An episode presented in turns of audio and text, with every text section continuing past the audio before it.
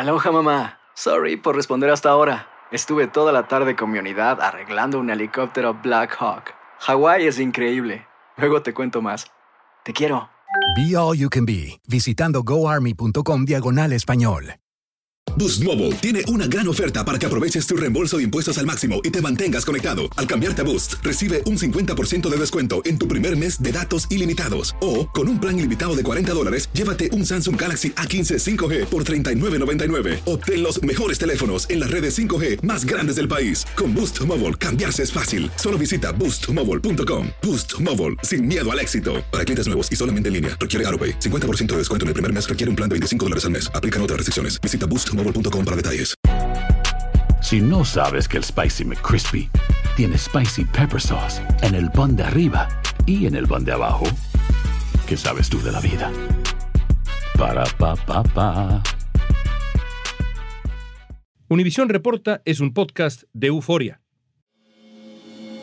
El presidente Joe Biden se encuentra en el ojo del huracán debido al hallazgo de documentos confidenciales en tres de sus propiedades. They discovered a small number of documents of classified markings in storage areas and file cabinets in my home and my personal library.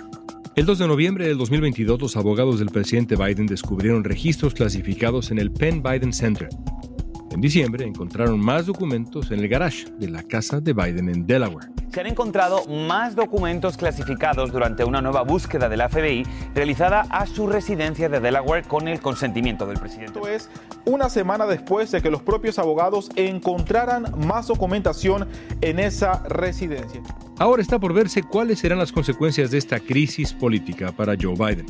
El escándalo es tal que algunos, incluso dentro del partido, empiezan a cuestionar las posibilidades del presidente para buscar una reelección.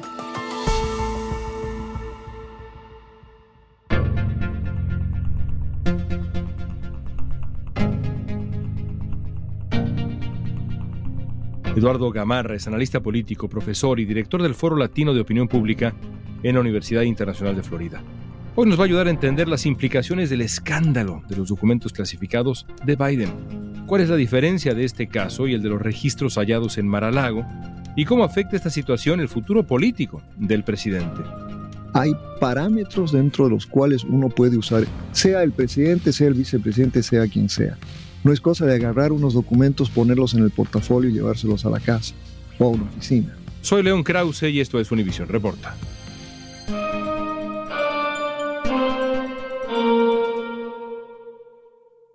Eduardo, ¿qué fue exactamente lo que ocurrió con los documentos de gobierno que se descubrieron en una oficina primero, que perteneció en su momento al presidente Biden, cuando no era evidentemente presidente, sino después de la vicepresidencia con Obama? ¿Qué pasó? Bueno, yo creo que hay que poner esto en un contexto, ¿no? Es decir, todo oficial federal tiene que pasar por un proceso para tener acceso a diferentes niveles de seguridad. Y por lo tanto, el vicepresidente tiene acceso a lo más secreto del país. Eso quiere decir que tiene acceso a los documentos y que puede utilizarlos dentro de ciertos parámetros. Lo que es difícil de explicar es por qué esos documentos no están en un lugar donde, porque no solo es tener acceso a ellos, sino asegurarse que en todo momento mantengan ese nivel de privacidad precisamente para que no caiga en manos ajenas, no caiga en manos enemigas, etc. Tienen que estar, digamos, siempre en una burbuja de confianza esos documentos de seguridad nacional, pero incluso, es decir, las notas que toma un presidente, es decir, todo es parte de la historia estadounidense del gobierno, del Estado. Exacto. Y hay reglamentos, inclusive algunos recientes, producto de historia reciente, como por ejemplo Luego de Watergate se llegó a tomar decisiones bipartidarias precisamente para que eh, documentos presidenciales no solo mantengan un nivel, digamos, de secreto, pero que también sean preservados para la posteridad. Entonces, no es solo por el gran secreto, sino porque también tiene un valor histórico. Entonces, precisamente por eso es que yo creo que lo que hizo el presidente Biden de una forma o fue descuido, que creo, ¿no? Para darle el beneficio de la duda, pero igual lleva a cuestionar por qué oficiales del gobierno sean republicanos o demócratas, puedan tomar una decisión que no es pues la que más conviene dentro de esos dos parámetros, ¿no? Preservar documentos para la posteridad y preservar documentos dentro de un ámbito de secreto. Descubren los abogados del presidente Biden en una oficina que perteneció al propio Biden una serie de documentos, estamos hablando hace meses, y notificaron a las autoridades de inmediato. Eso imagino que es lo correcto y que fue un acierto. Fue un acierto, aunque también sabemos que los abogados que encontraron los documentos no tenían el clearance como para manejar esos documentos. Entonces, ellos sí hicieron lo correcto, que es al ver la clasificación de secreto, inmediatamente, según ellos, no vieron los documentos e informaron a las autoridades correspondientes, ¿no? Pero la gran interrogante de todas maneras es qué hacían esos documentos en esa oficina. Los primeros documentos que se encontraron, me refiero. Y el otro cuestionamiento que existe es por qué no se dio la notificación pública, al menos de que esos documentos existieron, en ese momento, que era días antes de la elección de medio término. El escándalo crece después y una de las preguntas que están en el aire antes de hablar de la segunda, digamos, revelación de documentos que se encuentran en la casa de hoy presidente Biden en Delaware, en Wilmington, el escándalo sigue creciendo y la pregunta es, bueno, ¿por qué siguió creciendo? ¿Por el hermetismo de la Casa Blanca en las revelaciones? ¿Porque entraron en pánico y antes de decir, a ver, ocurrió esto, transparencia absoluta, los tiempos políticos no estaban dados? Yo creo que es una combinación de factores. Y uno, quizás es porque soy politólogo, pero por supuesto que hubo motivación política. Cada uno tiene que entender que fue un contexto político muy difícil un contexto político en que una revelación como esta podría haberse convertido en esa famosa sorpresa de octubre, ¿no? aunque esta hubiera sido la sorpresa de octubre en noviembre, que podría haber cambiado el resultado de la elección. Y yo supongo que esa fue una hipótesis. Pero a la vez creo que también nuevamente dándoles el beneficio de la duda, sí se informó, sí se siguieron los pasos correspondientes. Pero no públicamente. No públicamente. Todo esto dentro... Exacto, dentro de la legalidad que corresponde el hecho de que no se haya revelado públicamente, pues eso inclusive no es que sea ilegal. Quizás fue lo políticamente astuto para no tener un impacto sobre las elecciones, pero hoy sí ya tiene un impacto político también. Después de que los medios de comunicación dieran a conocer la noticia, el 9 de enero, la oficina del abogado de la Casa Blanca confirmó que se encontraron documentos clasificados en el centro Penn Biden.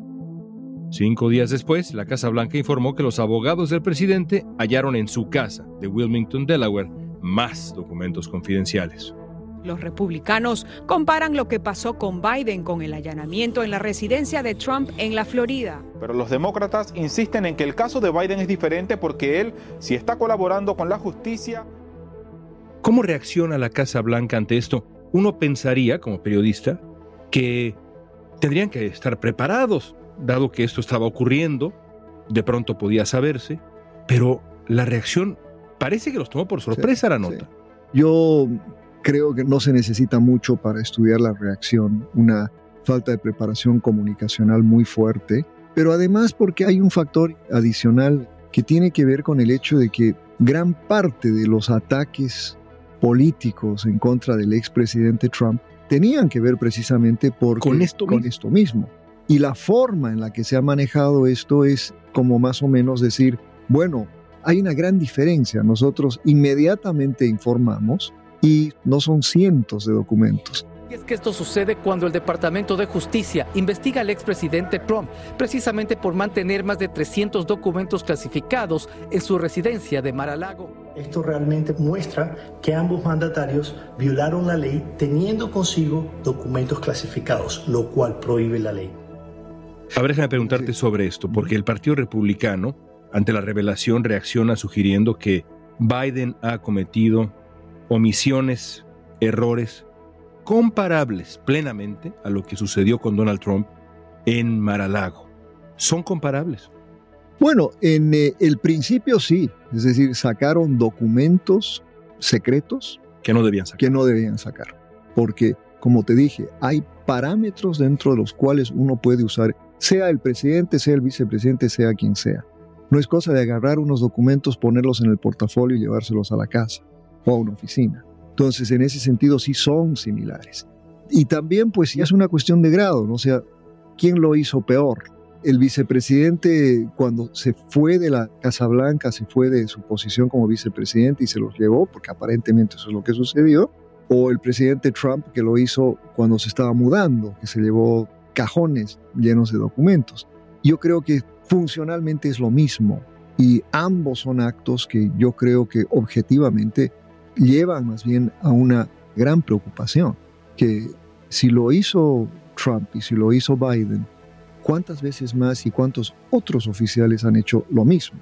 Entonces quizás el cuestionamiento que uno debe hacer hoy es, ¿por qué no empezamos entonces a, de alguna manera, cerciorarnos de que no vuelva a pasar? En las últimas horas las críticas de los republicanos han aumentado, especialmente ahora. Que... El congresista republicano por Ohio, Jim Jordan, nuevo presidente del Comité Judicial de la Cámara Baja, incluso ha hablado de un juicio político contra Biden. El Partido Republicano no tardó en reaccionar. Sus miembros en la Cámara de Representantes exigieron a la Casa Blanca que entregue toda la información relacionada con el hallazgo de los documentos. El presidente de la Comisión para la Supervisión y Reforma del Gobierno en la Cámara de Representantes, James Comer, dijo que es necesario determinar quién pudo haber tenido acceso a material secreto y cómo llegaron los documentos a estos lugares. We want to know uh, the visitor logs to the resident. We want to know who had access uh, to the Biden Center for Diplomacy because uh, this is the same uh, type of uh, investigation that the Democrats were so outraged and, and launched and demanded happen to, to President Trump.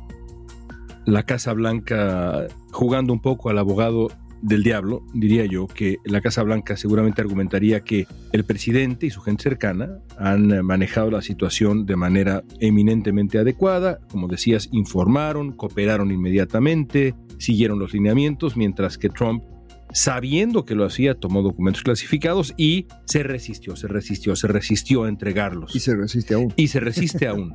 Y que esa diferencia sí. debería ser suficiente para que digamos, no es lo mismo. ¿Estás de acuerdo? No, no estoy de acuerdo. Yo creo que es condenable bajo cualquier punto de vista que un oficial saque documentos, porque parte del juramento que uno toma como oficial público es precisamente eso. Uh -huh. Es una acción, inclusive para utilizar un término más legal, digamos, es una responsabilidad fiduciaria. Nosotros les estamos encargando documentos que protegen los secretos más importantes de este país. Uh -huh. A individuos a quienes hemos elegido, los hemos elegido precisamente para ese rol fiduciario. Violan ese rol fiduciario al llevarse documentos. Yo mucho les digo a mis estudiantes, la definición de corrupción al final es la apropiación privada de, de recursos de públicos. bien público, uh -huh. ¿no? Y uno podría decir esto es, son actos de corrupción. Violaron una responsabilidad fiduciaria independientemente de que haya una diferencia de grado. Por supuesto que lo que hizo Trump es exponencialmente más grave, ¿no? Pero... El origen. Es lo mismo. Es el origen.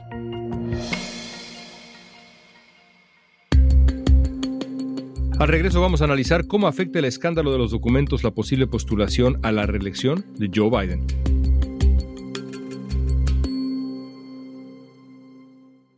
Boost Mobile tiene una gran oferta para que aproveches tu reembolso de impuestos al máximo y te mantengas conectado. Al cambiarte a Boost, recibe un 50% de descuento en tu primer mes de datos ilimitados. O, con un plan ilimitado de 40 dólares, llévate un Samsung Galaxy A15 5G por $39.99. Obtén los mejores teléfonos en las redes 5G más grandes del país. Con Boost Mobile, cambiarse es fácil. Solo visita boostmobile.com. Boost Mobile, sin miedo al éxito. Para clientes nuevos y solamente en línea, requiere AroPay. 50% de descuento en el primer mes requiere un plan de 25 dólares al mes. Aplican otras restricciones. Visita para detalles. Si no sabes que el Spicy McCrispy tiene Spicy Pepper Sauce en el pan de arriba y en el pan de abajo, ¿qué sabes tú de la vida? Para, pa, pa, pa. Cassandra Sánchez Navarro junto a Catherine Siachoque y Verónica Bravo en la nueva serie de comedia original de VIX, Consuelo, disponible en la app de VIX ya.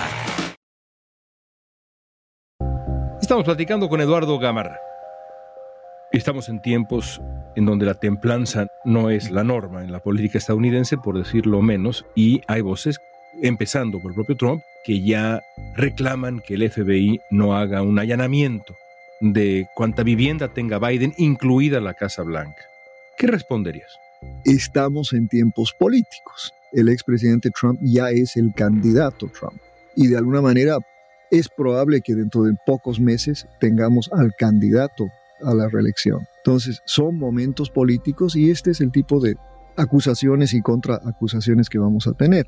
Y encima de eso, hoy tenemos una Cámara de Representantes bajo el control del Partido Republicano, que puede y tiene la potestad de hacer una cantidad de preguntas e iniciar investigaciones. Y en un momento político como este van a haber cosas que sí pueden ser razonables y muchas que van a ser totalmente irracionales. El presidente Joe Biden se quedó callado.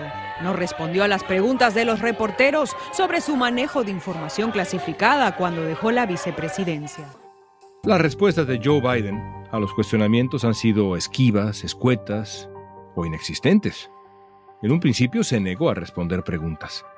La semana pasada Biden finalmente dijo que está cooperando plenamente con las autoridades y que sigue las indicaciones de sus abogados.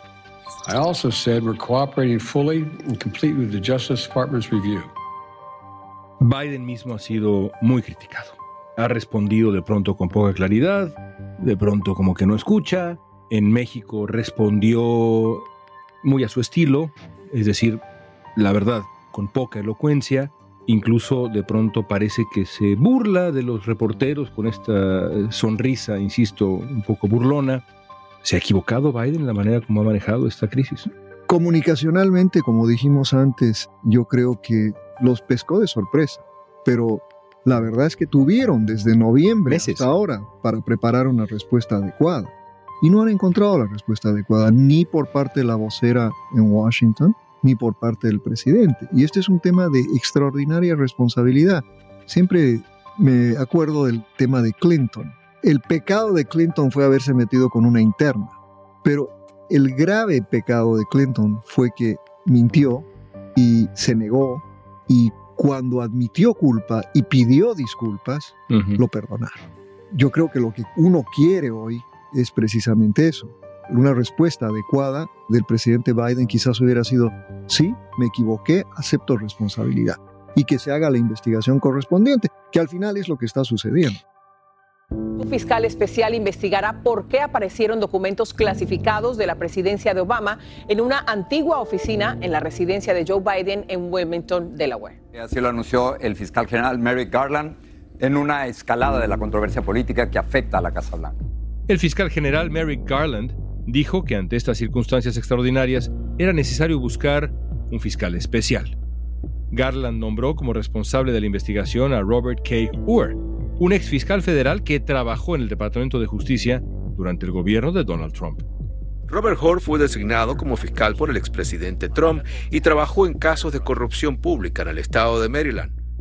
Mientras Biden, en términos muy mexicanos, se hace bolas, decimos en México, el Departamento de Justicia ha reaccionado con absoluta contundencia. El fiscal Mary Garland ha designado un fiscal especial. ¿Qué implicaciones tiene esto? Tiene muchas, pero creo que la observación central es que de alguna manera se ha recuperado un poco la independencia judicial en este país, la independencia del Ministerio Público, ¿no? Y eso creo que es muy significativo, es un mensaje muy positivo. Lo que pueda hacer un fiscal, especialmente un fiscal que tiene inclusive alguna relación con el presidente Trump, porque fue el presidente Trump el que lo nombró en algún momento, eso significa entonces que el que va a hacer la investigación, en mi opinión, va a ser imparcial. Y lo que salga de esto, el presidente Biden va a tener que acatar. Y ahí sí creo que hay una gran diferencia entre el presidente Biden y el expresidente Trump. El presidente Trump ha tenido esta característica de defenderse atacando. Desconociendo los procesos institucionales. y cuestionando. Y yo creo que el presidente Biden en esta situación, o sea, la responsabilidad es grave y no como para llevar a un impeachment, pero más que nada creo que el costo va a ser político. El presidente Biden estaba en un buen momento. Después de las elecciones de medio término, sus índices de aprobación habían subido. La inflación disminuyó. Parecía muy probable su postulación a la reelección. Pero el hallazgo de los documentos dio un giro a la situación y analistas y estrategas coinciden en que hoy la perspectiva política de Biden es más incierta.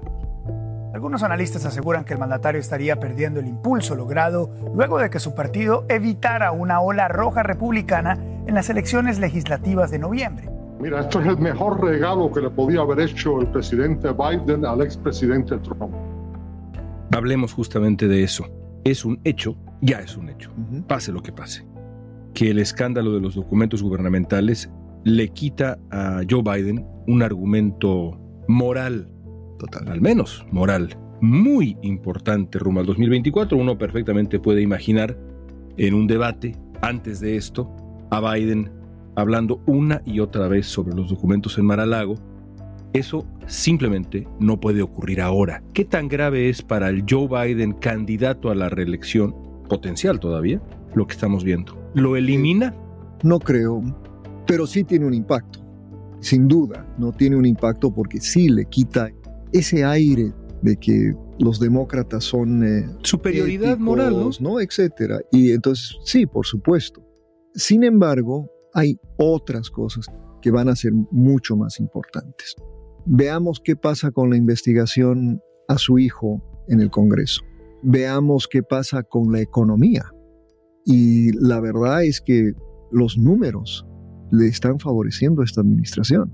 Y entonces si de repente en un año tenemos una inflación nuevamente al 2%, nadie se va a acordar de los documentos en Delaware. Exacto. Entonces, depende de cómo nos esté yendo en otras cosas y el tema de Rusia y Ucrania también puede ser fundamental. Entonces, el público norteamericano, el electorado, a veces tiene una memoria muy corta y procesos electorales ya han comenzado, son de ataques continuos, pero esto se mantendrá en la página principal cuántos días. Yo creo que al cabo de dos o tres semanas esto pasará, otra crisis reemplazará la gran preocupación. Y los temas estructurales profundos, sobre todo la economía, yo creo que va a ser lo más importante para el 24. Y el argumento republicano siempre ha sido, este presidente ha destruido la economía, etcétera, etcétera, pero si hay una recuperación económica y vemos cifras de crecimiento, de baja inflación y la tan eh, esperada recesión que no se materializa, entonces creo que vamos a estar hablando de otra ecuación. Déjame terminar poniéndote en una situación difícil pero quizá divertida. En política, la historia se escribe literalmente cada día. La decisión que tome Joe Biden en el momento en que estamos grabando este podcast sobre este tema o cualquier otra estará en los libros de historia. Esa es la naturaleza y el peso de la presidencia y de los cargos públicos casi en general. ¿Qué le recomendarías a Biden que hiciera en función de este escándalo? Ya sabemos lo que hizo y lo que no hizo, ya lo describimos. ¿Qué debería hacer en este momento? De alguna manera, ya te lo dije, yo creo que es absolutamente importante lo que en inglés se llama come clean. Sacar todo lo que sea posible a la luz pública de manera absolutamente transparente aceptar los resultados de la investigación. Eso va a ser clave porque sí va a marcar una diferencia contra su rival, el expresidente Trump. Él ha dicho que él es diferente de un novato en la política como Trump, que por eso es que hizo todo lo que hizo. Pero por eso creo que si no es absolutamente transparente, pero no solo en la entrega de los documentos, pero transparencia en la comunicación, creo que le va a ir mal. Gracias, Eduardo. Un placer como siempre. Además de la investigación que lleva a cabo el fiscal encargado del caso, el presidente de la Cámara de Representantes, Kevin McCarthy, declaró que también van a hacer averiguaciones sobre los documentos clasificados. La Casa Blanca, por su parte, ha dicho que están limitando sus comunicaciones sobre el caso porque se trata de una investigación en curso. Pero un funcionario de las fuerzas de seguridad aseguró a NBC News que el Departamento de Justicia no les ha pedido guardar silencio. Así las cosas hasta ahora.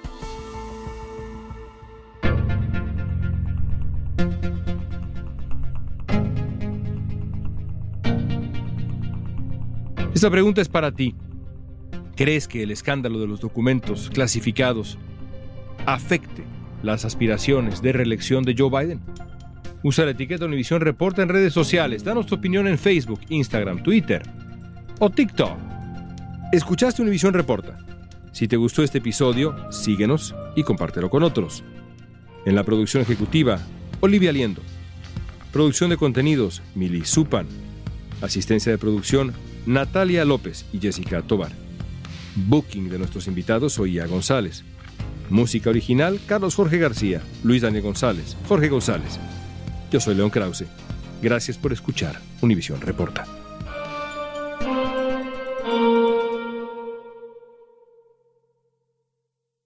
Boost Mobile tiene una gran oferta para que aproveches tu reembolso de impuestos al máximo y te mantengas conectado. Al cambiarte a Boost, recibe un 50% de descuento en tu primer mes de datos ilimitados. O, con un plan ilimitado de 40 dólares, llévate un Samsung Galaxy A15 5G por $39.99. Obtén los mejores teléfonos en las redes 5G más grandes del país. Con Boost Mobile, cambiarse es fácil. Solo visita boostmobile.com. Boost Mobile, sin miedo al éxito. Para clientes nuevos y solamente en línea, requiere AroPay. 50% de descuento en el primer mes requiere un plan de 25 dólares al mes. Aplican otras restricciones. Visita para detalles. Si no sabes que el Spicy McCrispy tiene Spicy Pepper Sauce en el pan de arriba y en el pan de abajo, ¿qué sabes tú de la vida? Para, pa, pa, pa. Cassandra Sánchez Navarro junto a Catherine Siachoque y Verónica Bravo en la nueva serie de comedia original de VIX, Consuelo, disponible en la app de VIX ya.